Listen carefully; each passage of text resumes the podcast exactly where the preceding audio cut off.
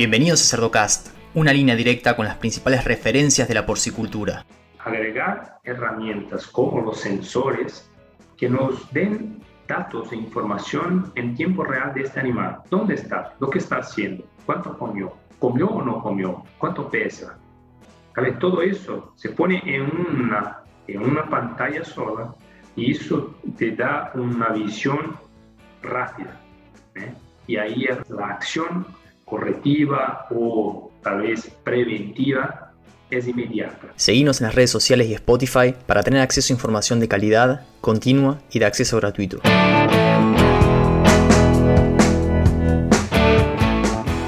Hola a todos, mi nombre es Leandro del Tufo y Cerdocast solo es posible gracias al apoyo de empresas innovadoras que creen en la educación continua, como Provimi, NIDAP, AgroVision y Trout Nutrition. El episodio de hoy se titula diseñando granjas a prueba de futuro. Y para desarrollar sobre este tema tengo la suerte de presentarles a José Simeone. José, buenos días, ¿cómo estás? Hola Leandro, buenos días, un gusto. El gusto es mío. José, para los que no te conocen, ¿nos contás un poquito sobre tu formación y el rol que desempeñas ahora? Sí, claro. Bueno, yo hice mi graduación en zootecnia y yo he trabajado casi 15 años ahí con los mercados de ingredientes funcionales para nutrición animal, tanto en Europa como en Latinoamérica. Y después de, esto hizo un posgrado ahí en un MBA en Holanda con un enfoque en eh, especialización en economía digital. Y en este momento pensaba que, que había un cambio estructural en la sociedad, lo que principalmente debido al uso de la Internet ¿eh? de, manera masiva. Y ahí, bueno, me, puso a estudiar un poco mejor para conocer lo que, por qué esto estaba ocurriendo. Y bueno, y ahí hizo este mi. Y ahora llevo la gerencia para Latinoamérica de NetApp Livestock Management, intentando ahí, yo dijo que la misión es tropicalizar la tecnología, ¿eh? hacerla con que sea más eh, amigable a nuestro, nuestra región. Me encanta esa, esa expresión, tropicalizar, no la había escuchado. Muy bien, José. A la hora de, de, hablar sobre diseño de granjas, tenemos que pensar un poco a, a mediano y largo plazo. ¿no? Ya nos vimos en algunos años anteriores un poco apretados con el diseño de una granja por la hiperprolificidad de las cerdas y nos quedaban los cerdos apretados en el sitio 3 con las consecuencias que eso implica, o bajábamos el, el inventario o trabajábamos con densidades altas y con las consecuencias que eso implica, ¿no? Entonces, a la hora de, diseñar una granja, ¿qué, condiciones tenemos que evaluar? Claro, claro. Bueno, en este punto ahí eh, es importante mencionar que, hay una concentración ¿eh? en, el, en el sector, muy, muy clara, ya es conocido de todos ahí que el, que las granjas están se quedando cada vez más concentradas, ¿eh? la, cantidad, por ejemplo, en un sitio uno o más hembras, más ¿eh? una, capacidad productiva mayor, y ahí, como dice vos, implica en una situación más adelante donde tiene que poner estos lechones en algún local. ¿eh? Y bueno, esto, todo esto agrega a la producción más control, más control ambiental, nutricional, de operación, más procesos. ¿eh? Es decir, tenemos la integración también, que otro punto eh, bastante frecuente, ¿eh? el sistema de integración ahí, vertical. Y lo que pasa es que hay una cuestión de capacidad de control. O sea, ¿eh? cómo controlar eso y no perder la referencia de esta producción que se quede en la escala. Esto es normal a cualquier proceso que se queda muy grande, ¿eh? por una capacidad humana. ¿eh? Nosotros tenemos una limitación humana de controlar esos procesos. Y ahí, dentro de este, de este escenario, lo que tenemos es la tecnología como una herramienta para mejorar la capacidad de control. O sea, mantener la operación bajo control y eh, no perder los principales puntos que nos traen el lucro.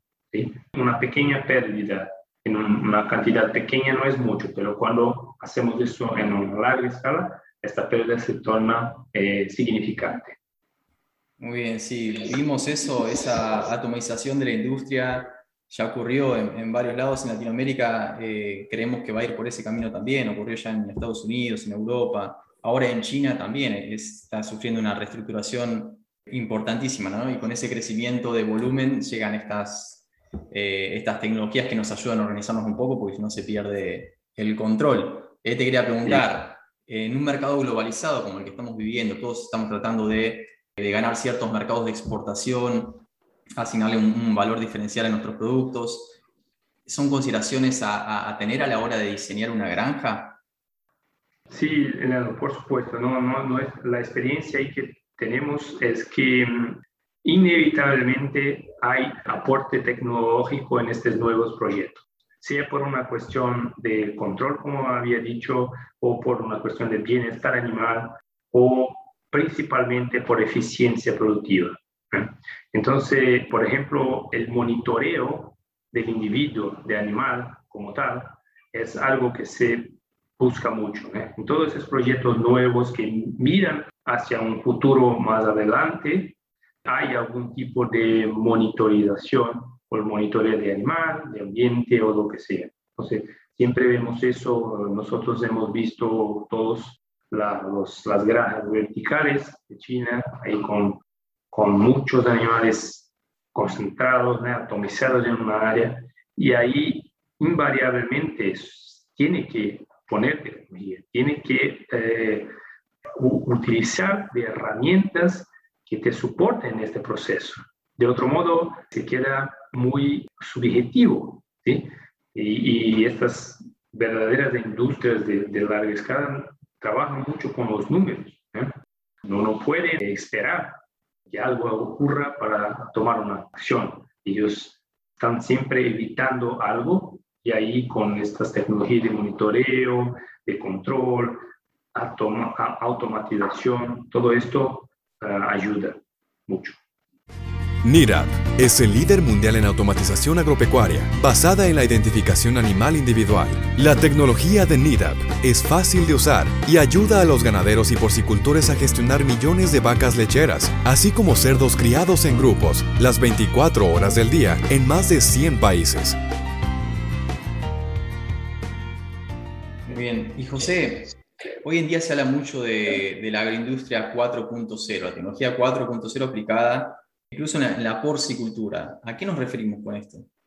Excelente, Leandro. Vamos, yo creo que es importante hacernos aquí una, un, mirar hacia el pasado ¿eh? para comprender un poco de dónde viene 1.0, 2.0, 3.0, de dónde viene esto. ¿eh? Bueno, eh, esto acompaña las revoluciones industriales. Entonces tuvimos la primera revolución industrial del mundo contemporáneo, que fue cuando salimos de un sistema de artesano para utilizar el hierro, el carbón, combustible y la maquinaria a vapor.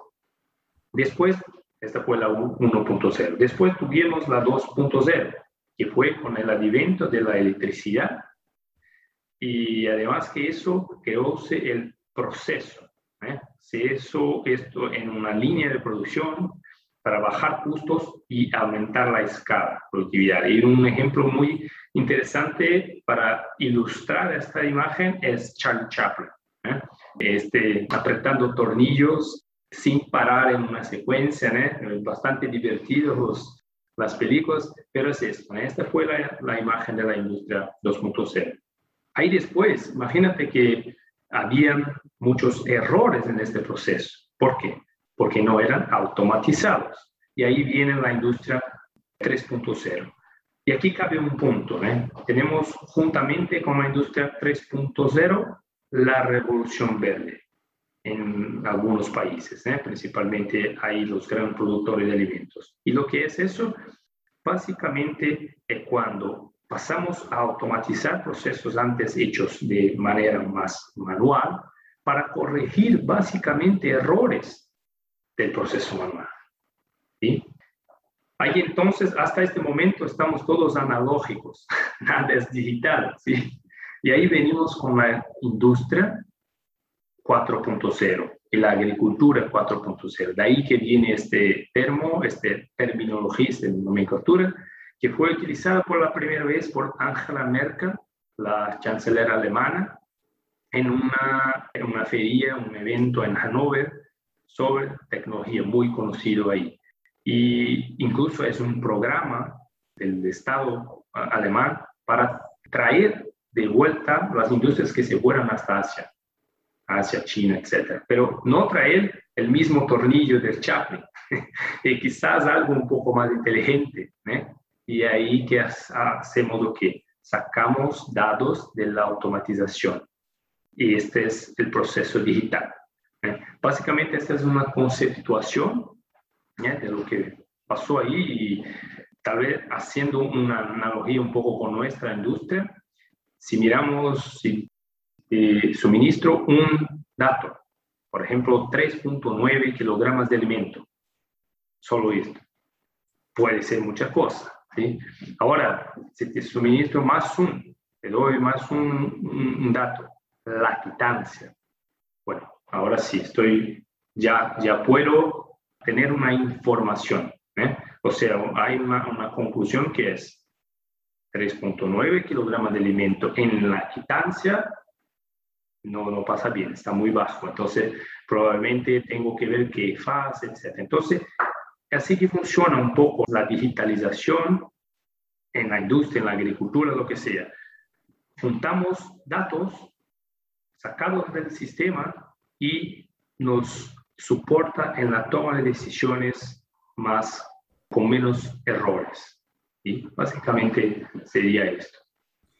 José, mencionaste estos saltos tecnológicos, estas revoluciones tecnológicas. Con cada una ha habido un aumento muy significativo de la productividad, ¿no? Y, a ver, me hace pensar un poco en cada congreso a los que vamos que se habla de la seguridad alimentaria, que para el 2050 la población va a ser de 9 billones de personas y que no, vamos a, o que no estamos sabiendo cómo alcanzar esa demanda que va a tener, cómo satisfacer esa demanda. ¿Puede esta revolución tecnológica ayudarnos un poco a, cubrir ese bache? Leandro, por supuesto. Yo creo, no, nosotros hemos escuchado mucho ¿eh? la, la, cuestión de la seguridad alimentar, cómo alimentar este, esa cantidad de gente que tenemos que eh, producir hasta 2050 el doble de lo que producimos hoy. Cada uno tiene una estimativa mayor. Bueno, la idea es que con la tecnología, con el uso de tecnología de datos, vamos a añadir eficiencia al sistema. Y eficiencia es menos uso de recursos, es menos uso de agua, es producción, más producción por metro cuadrado utilizado de área. Estamos hablando de área importante. Hay países que no hay espacio físico mismo, entonces se pone más animales por metro cuadrado, también es interesante. ¿eh? Y ahí un ejemplo para ilustrar esta situación es que las grandes compañías de las gigantes de tecnologías, big techs que llamamos, están de alguna forma adentrando en este sistema. Empiezan a tener negocios, eh, plataformas como por ejemplo Microsoft tiene para eh, FarmBeats para monitoreo de solo. Tenemos Amazon que eh, hizo la compra de Whole Foods dos años atrás, ahí directamente ahí suministrando alimentos. Probablemente el próximo paso es conocer la producción, ¿sí? porque ya está en el intermedio de, del retail y de, de, la bodega. Tenemos también Apple, ¿eh? Apple que es ¿eh? más de ciudad que es, o no hay nada, ¿eh? es, es la imagen del, del cosmopolita. Sí, sí, sí.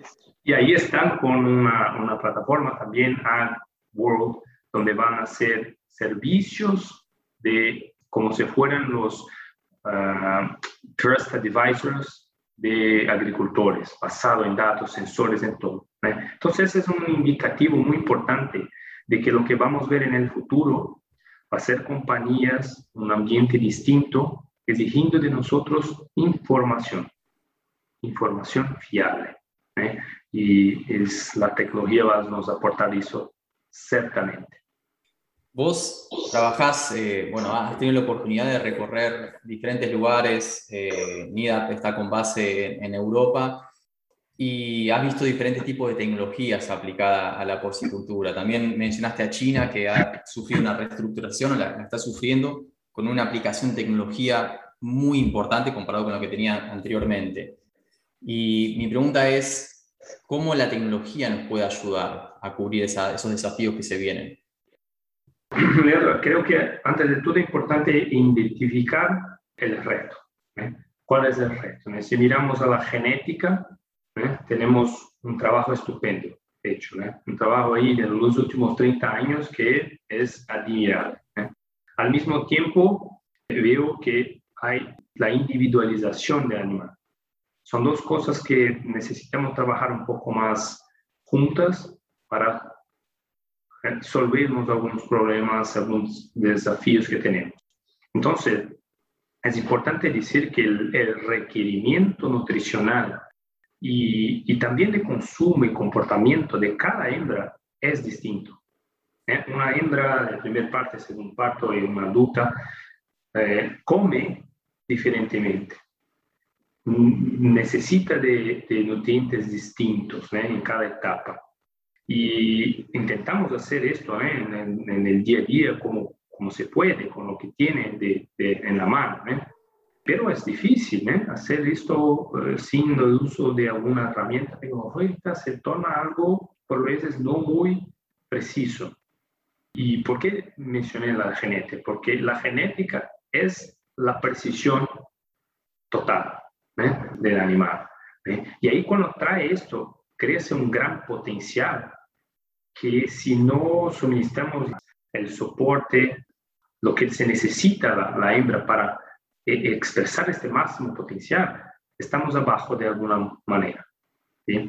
Entonces yo veo que en este sentido, si podemos hacer una individualización del trato del animal, acreditado a una genética de punta, tenemos ahí dos elementos que van a ayudar mucho a llegar a resultados interesantes. Yo, yo estaba leyendo ahí, estudiando un poco sobre algunos trabajos, yo encontré algo que una combinación de datos ya hechos en el pasado, en, en la academia, en científicos, con un dato en tiempo real. O sea, un, un trabajo muy interesante ahí de Canadá que hacían este, esa cruza de datos. Y ahí lo que llegaron a la conclusión en la realidad de la granja que hicieron con 1.470 madres, de que había 78% de los animales con el balance energético abajo, eso digo cerdas en lactancia, en maternidad, y los otros 22% estaban muy arriba, fuera. Entonces, hizo basado en, en estudios del pasado con información actual. ¿De qué? De animales que están allí, o sea, hacemos una, como si fuera un hecho sobre medida, ¿eh? un hecho eh, específico, un ajuste específico para la realidad. Entonces, estos dos puntos, ¿eh? traer la individualidad de animales, no tratar más como un promedio, porque se pierde mucho ahí. No es porque es, no, es es interesante, es, es bonito tener tecnología. No, no, porque de hecho de, por detrás de esto hay, un, hay plata. ¿eh? Y ahí una gran ventaja.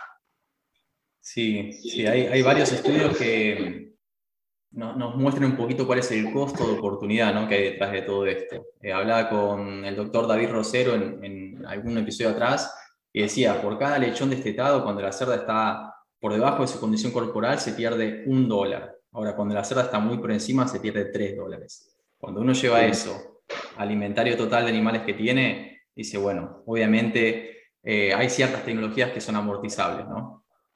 Exacto, eso es importante decir. Y vale aquí mencionar la, la amortización de la tecnología en un poco más largo plazo, ¿sabe? Yo veo que nosotros tenemos un poco ahí aún el eh, pensamiento de la inversión que tiene que volver lo más rápido posible, en corto espacio de tiempo, todo. ¿eh? Porque son acciones que hechas hoy generan resultados mañana. ¿eh? por ejemplo, con ingredientes de nutrición, vacunas, etc. Aquí, aquí no, aquí lo que tiene que mirar es un poco más de largo plazo, ¿no? ¿Cómo va a reducir, por ejemplo, su costo de pérdidas de hembras? O, por ejemplo, cuando insemina, hace la, el primer servicio al peso exacto que la primeriza tiene del manual de la casa genética. Imagínate eso en largo plazo. No, no es una cuenta directa. Tenemos algunos casos, por ejemplo, que hicimos estudios que si una cerda está muy flaca, perdemos 65 euros. Pero si está muy gorda, perdemos 85. Entonces, de las puntas, dos puntas, estamos malos. Si no tenemos un score de cortisol corporal al primer servicio adecuado, lo que pasa para los próximos ciclos y ahí también el reemplazo que tiene que aumentar todo. Entonces, la mirada más larga, un poco, no larga, pero en, medio plazo, va a ayudar mucho a, a, comprender las ventajas. Ahí, sin mencionar también la mano de obra, que usted va no solo economizar, mucha gente va a oh, automatización, tecnología, saca mano de obra. No, no concuerdo, porque hace un cambio de mano de obra. Lo que pasa, la gente que está trabajando ahí va a poder, por ejemplo, quizás quedar un poco más libre para hacer otras tareas más importantes o, ¿por qué no?, descansar. O, ¿por qué no?, tiene menor carga de trabajo ¿eh? y trabajar más eh, motivadas. Miramos, por ejemplo, la generación nueva que viene ahí en este ciclo, ¿eh? ciclo ahora que nació con la tableta en la mano. Imagina, esta, gente, estos chicos ahí, no van a trabajar si no hay algo digital o van a evitar trabajos que no nos soportan eh, herramientas digitales. Entonces también tiene un efecto positivo sobre la motivación de trabajar en porcicultura, ¿eh? la gente que está ahí. ¿eh? Hemos visto mucho esto, ¿eh? cuando la gente empieza a trabajar con tecnología, hay un bloque, la gente, no, no, esto no es mucho, pero mira, ¿quién no, no tiene una, un, aplicativo en su teléfono que ya no utiliza diariamente? Y entonces hay una fase, una etapa de aprendizaje, de absorción. Y cuando miran y, y reconocen el valor, no vuelven más. Siempre van a querer esto. Interesante, interesante. Mencionaste un poco la, la importancia de, de manejar de manera individual ¿no? los, los requerimientos de cada, de cada reproductor en este caso. Hay una tendencia, hay una gran preocupación en realidad en, la industria por el aumento de descarte de reproductoras. Eh, hay diferentes grupos de trabajo, universidades que se han unido para ver qué está pasando con eso, ¿no? de qué depende. Se ve que no está directamente correlacionado con la genética, aunque hay algunas empresas que les gusta decir que sí, pero me interesa saber qué tecnologías hay disponibles como para manejar de manera individual los requerimientos de cada individuo. ese punto ahí tocó en un punto interesante. Nosotros intentamos ahí solicitar herramientas que faciliten la vida del productor. O sea, es decir, vamos a hacer con que una tarea repetitiva sea hecha de manera más eficiente y con menor costo. Y cuando hablamos de la pérdida, por ejemplo, de o la alta mortalidad de hembras. Nosotros hemos visto algunos casos, por ejemplo, de, uso de la tecnología para disminuir la cantidad de alimento durante los, los periodos más calientes del día. O eh, no disminuir, pero eh, distribuir mejor este alimento. A lo largo de las 24 horas, debemos recordar que hay 24 horas al día y hay estudios de comportamiento animal eh, muy bien hechos ahí que muestran que a partir de las 1, 2 de la mañana, la cerda ya tiene apetencia, principalmente en climas tropicales. ¿eh? O sea, ¿por qué no empezar con porciones pequeñas de alimento en este momento? Y ahí, respondiendo un poco a su pregunta, es quizás la manera que alimentamos la cerda, por ejemplo, en maternidad hoy, sea un poco mucho demandante en metabolismo. Quizás podríamos hacer una cosa más suave, más tranquila de alimentación, con una cosa más vagarosa, con porciones menores, con alimento siempre fresco, todo. Entonces, ahí eh, vemos alguna experiencia en este sentido, que la mejora de la condición corporal es la salida de periodo de maternidad, está directamente ligada a cómo este alimento es suministrado. Entonces, quizás es una, una opción y hemos visto buenos resultados en este sentido. Además de la facilidad ¿eh? y sacar esto de la mano de alguien que tenga que hacer repetitivamente o sin precisión. Muy bien, José. Espectacular. Me, está, está, gustando bastante la, conversación. Se nota que tenés una experiencia en diferentes lados. Una cosa que, que me queda pendiente es preguntarte, por ejemplo, en Europa, ¿Hay tecnologías que están siendo aplicadas que vos ves que hay una oportunidad de repente de este lado del Atlántico a la hora de, incorporar? Sí, específicamente en Europa eh, hay muchas cosas. En, Europa hay, creo que los principales drivers de, esta, de este uso de tecnología van a ser principalmente la, la mano de obra y el bienestar animal. Entonces, eso es, aún es muy fuerte ahí. ¿eh? Eficiencia, por supuesto, que viene de estos dos puntos. Pero una cosa interesante que veo, no solo en Europa, porque la Asia eh, mira mucho Europa en lo que hace, es agregar sensores de, manera que podamos conocer un poco más tanto del ambiente como del animal. Y principalmente cuando hablamos de animal. Cuando hablaba de individualización, en el caso de la genética, es justamente eso. ¿eh? Si tenemos en la mano una genética muy buena, una nutrición perfecta, la vacuna la bioseguridad la mejor que podemos hacer, lo que nos falta ahora es saber individualizar y conocer más ese animal en tiempo. ¿eh? Es agregar herramientas como los sensores que nos den datos e información en tiempo real de este animal. ¿Dónde está? ¿Lo que está haciendo? ¿Cuánto comió? ¿Comió o no comió? ¿Cuánto pesa?